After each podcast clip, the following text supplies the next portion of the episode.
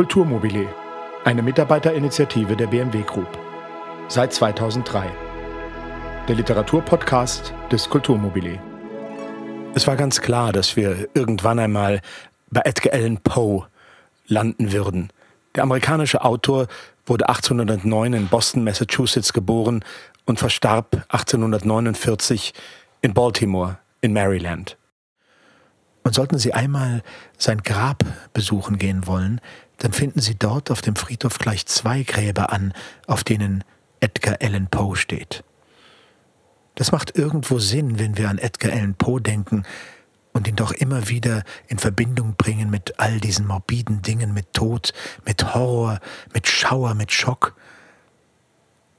Edgar Allan Poe schrieb das Fass Amontillado 1846, also drei Jahre bevor er verstarb. Amontillado ist ein spanischer verstärkter Weißwein aus Andalusien und ist heute für wenig mehr als 10 Euro die Flasche zu erwerben. Damals stellte Amontillado wohl eine große Besonderheit dar. Wenn Sie die Geschichte gleich hören, dann würde ich Sie, ohne zu viel verraten zu wollen, um eines bitten. Bleiben Sie sich bitte der Tatsache bewusst, dass diese Erzählung berichtet wird aus der Perspektive des Mörders. Das ist etwas, auf das Sie achten sollten. Edgar Allan Poes Einfluss ist auch heute noch riesenhaft und überall auf der Welt zu spüren. Er war nicht nur der Erfinder der Kurzgeschichte und schrieb auch in seinen nicht literarischen Schriften über die Theorie der Kurzgeschichte, nämlich dass sie in einer Sitzung gelesen werden solle, dass sie natürlich für diese Zeit, etwa 30 Minuten Maximum, tatsächlich den Leser, die Leserin bannen sollte, Wort für Wort konstruiert und mit einem großen, wunderbaren Spannungsbogen geschrieben. Edgar Allan Poe gilt auch als der Erfinder der Detektivgeschichte. Die Morde in der Rue Morgue waren die erste ihrer Art. Nun aber, ohne weitere Umstände, Edgar Allan Poe. Das Fass Amontillado. Die tausend Ungerechtigkeiten Fortunatos hatte ich, so gut es ging, ertragen. Doch als er mich zu beleidigen wagte, da schwor ich Rache. Sie kennen mich und werden mir deshalb glauben, dass ich auch nicht eine einzige Drohung gegen ihn ausstieß. Eines schönen Tages würde ich mich schon rächen. Das stand felsenfest, und meine Rache sollte so vollkommen sein, dass ich selbst nicht das Mindeste dabei zu wagen hätte. Ich wollte nicht nur strafen, sondern ungestraft strafen. Ein Unrecht ist nicht gesühnt, wenn den Rächer wiederum Strafe ereilt. Der Beleidiger büßt nicht, wenn er den Rächer nicht kennt.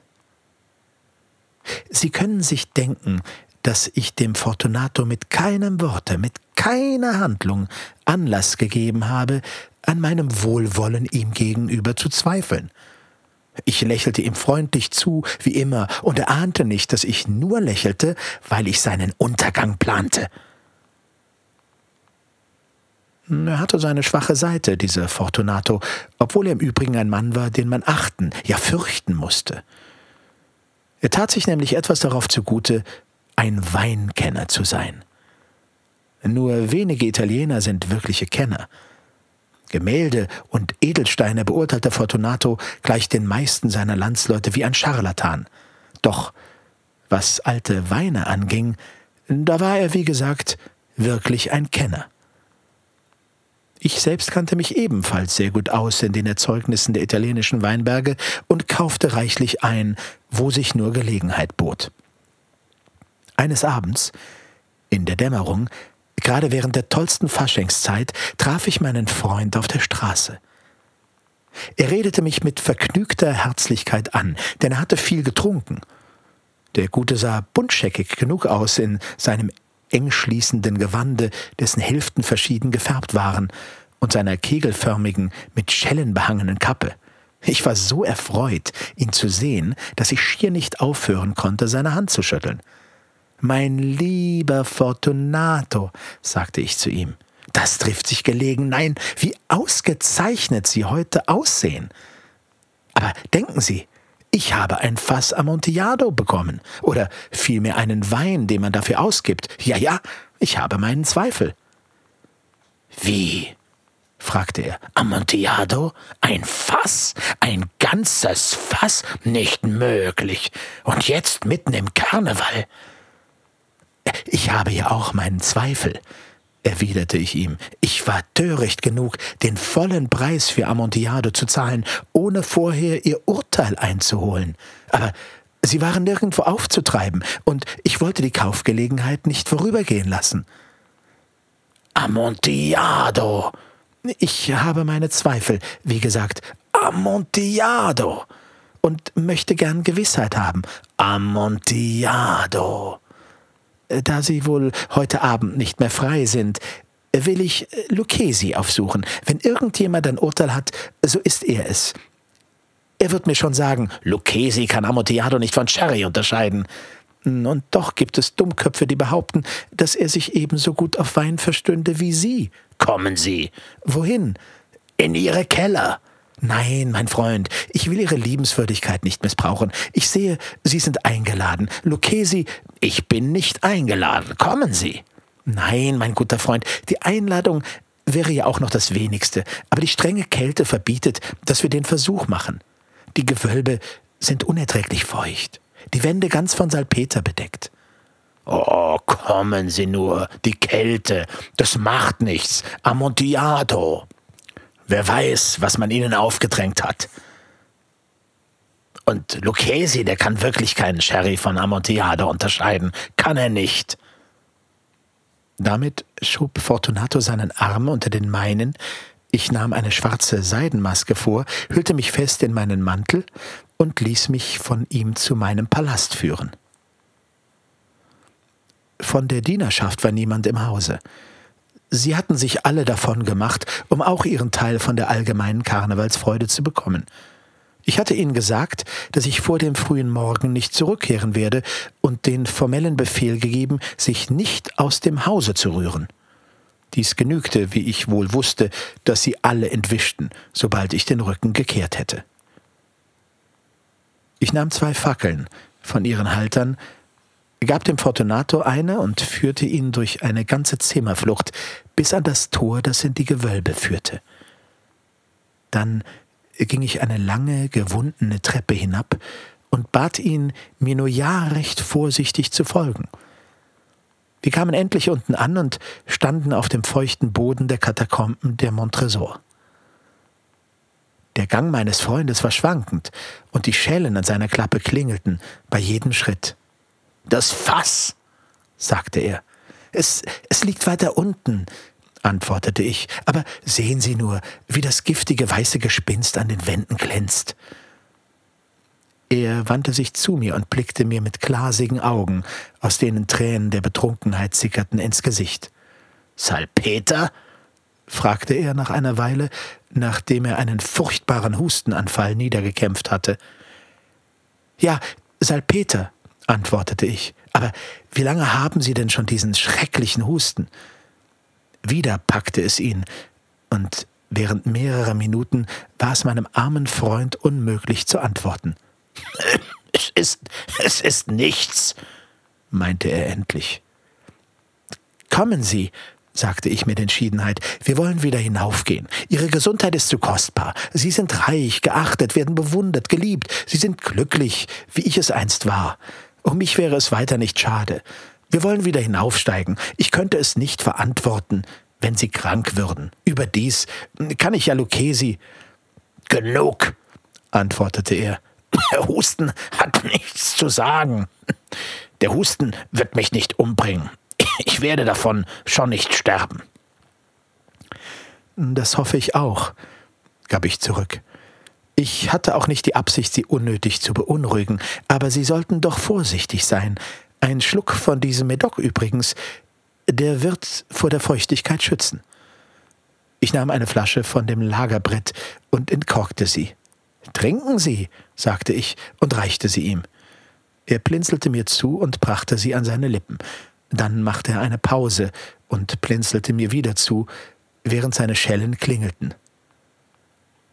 Ich trinke auf die Verstorbenen, die unter uns ruhen, lallte er. Und ich auf ihr langes Leben. Da nahm er wieder meinen Arm und wir schritten weiter. Die Gewölbe, meinte er nach einer Weile, sehr groß, sehr. Die Montresors, erwiderte ich, waren eine zahlreiche Familie. Ich habe vergessen, Ihr Wappen vergessen. Ein großer goldener Fuß in einem azurnen Felde. Der Fuß zertritt einer Schlange, die ihre Zähne in seine Ferse gegraben hat. Und? Devise? Nemo me impune lacessit. Niemand greift mich ungestraft an. Schön, sagte er, schön. Der Wein sprühte in seinen Augen und die Schellen klingelten. Auch meine Fantasie wurde durch den Medoc erhitzt. Wir waren an den ganzen Wellen aufgeschichteten Gebeins, dann wieder an Fässern und Fässchen vorbei, in das Innerste der Katakomben gelangt. Ich blieb stehen und fasste Fortunato am Arm.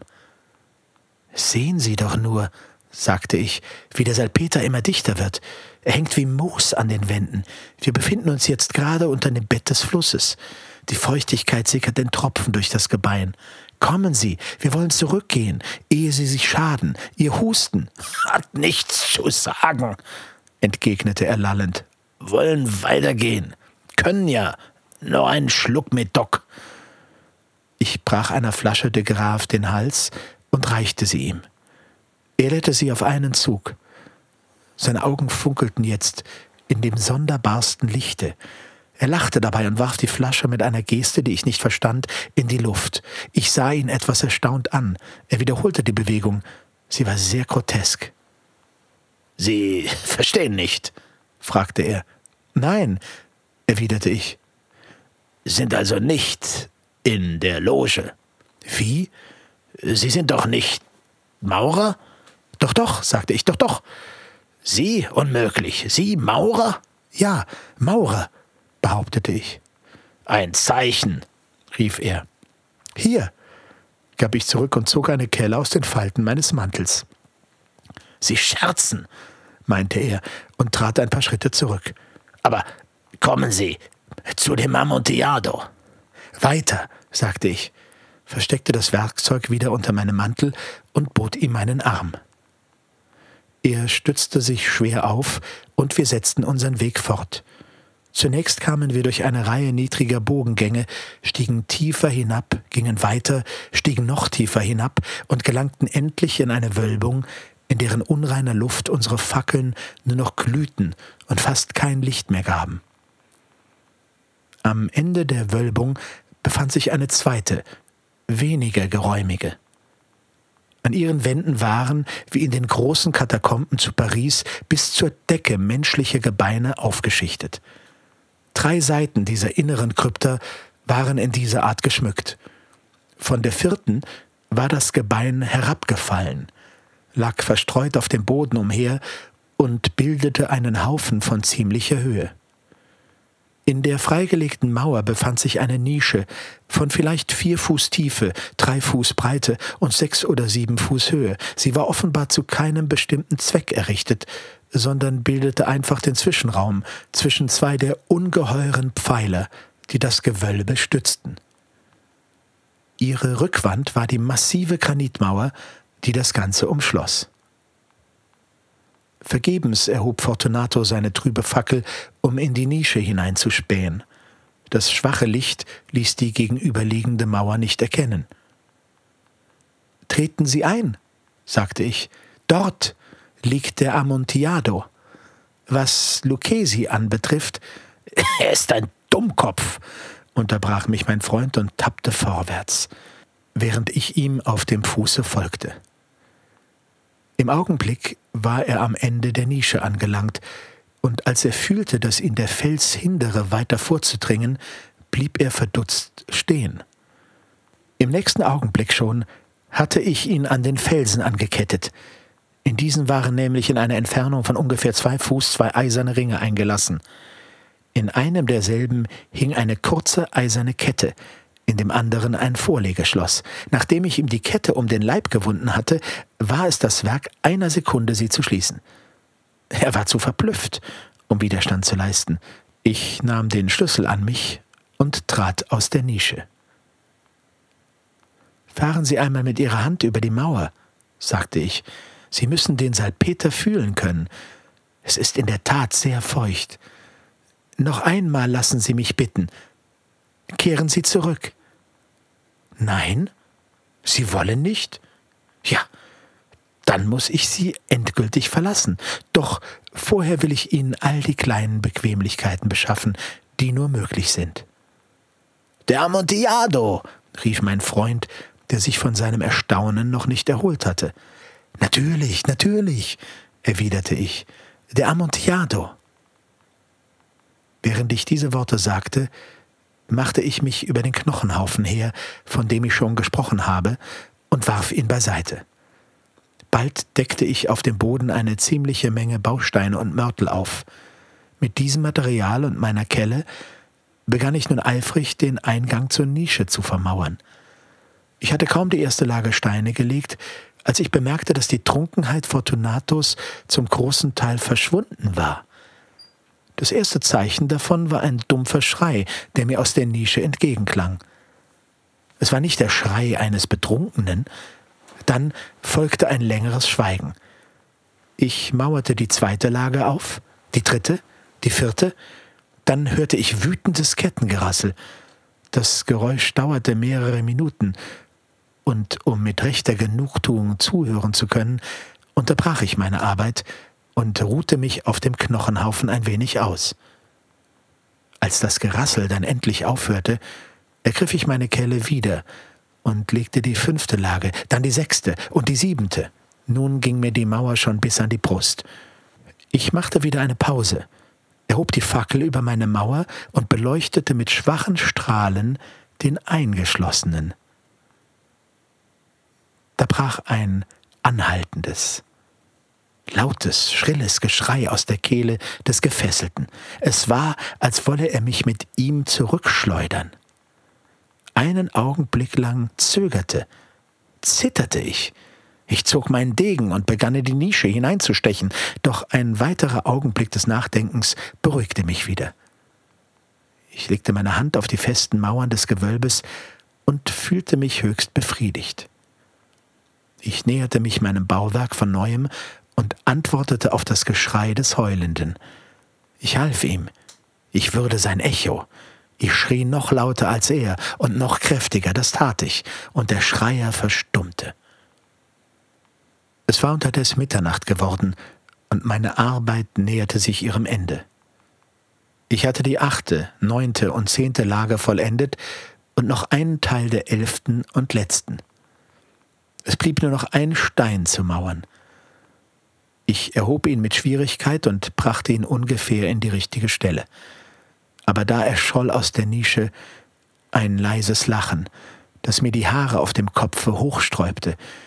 Dann hörte ich eine traurige Stimme, die ich kaum als die des edlen Fortunato wiedererkannte. Die Stimme sagte, Es ist wirklich ein guter Spaß. Ein ausgezeichneter Spaß. Wir werden im Palast noch herzlich darüber lachen. über unseren Wein. Über den Amontillado? fragte ich. Ja, ja, über den Amontillado. Aber wird es nicht spät? Wird uns die Signora Fortunato nicht im Palast erwarten und die anderen alle? Wir wollen gehen. Ja, sagte ich. Wir wollen gehen. Um Gottes Willen, Montresor. Ja, sagte ich, um Gottes Willen. Auf diese Worte erhielt ich keine Antwort mehr. Ich horchte hin, vergebens. Ich wurde ungeduldig und rief laut Fortunato. Keine Antwort. Ich rief nochmals Fortunato. Wieder keine Antwort. Ich zwängte eine Fackel durch die kleine Öffnung, die noch geblieben war, und ließ sie hineinfallen. Was ich vernahm, war Schellengeklingel. Mir wurde übel, ohne Zweifel von der Feuchtigkeit des Gewölbes. Ich beeilte mich, meine Arbeit zu Ende zu bringen, rückte den letzten Stein in die richtige Lage und schloss die Fugen mit Mörtel. Dann errichtete ich vor dem neuen Mauerwerk den alten Wall von Gebeinen. Seit einem halben Jahrhundert hat sie niemand mehr in ihrer Ruhe gestört. In pace requiescat. Möge er in Frieden ruhen.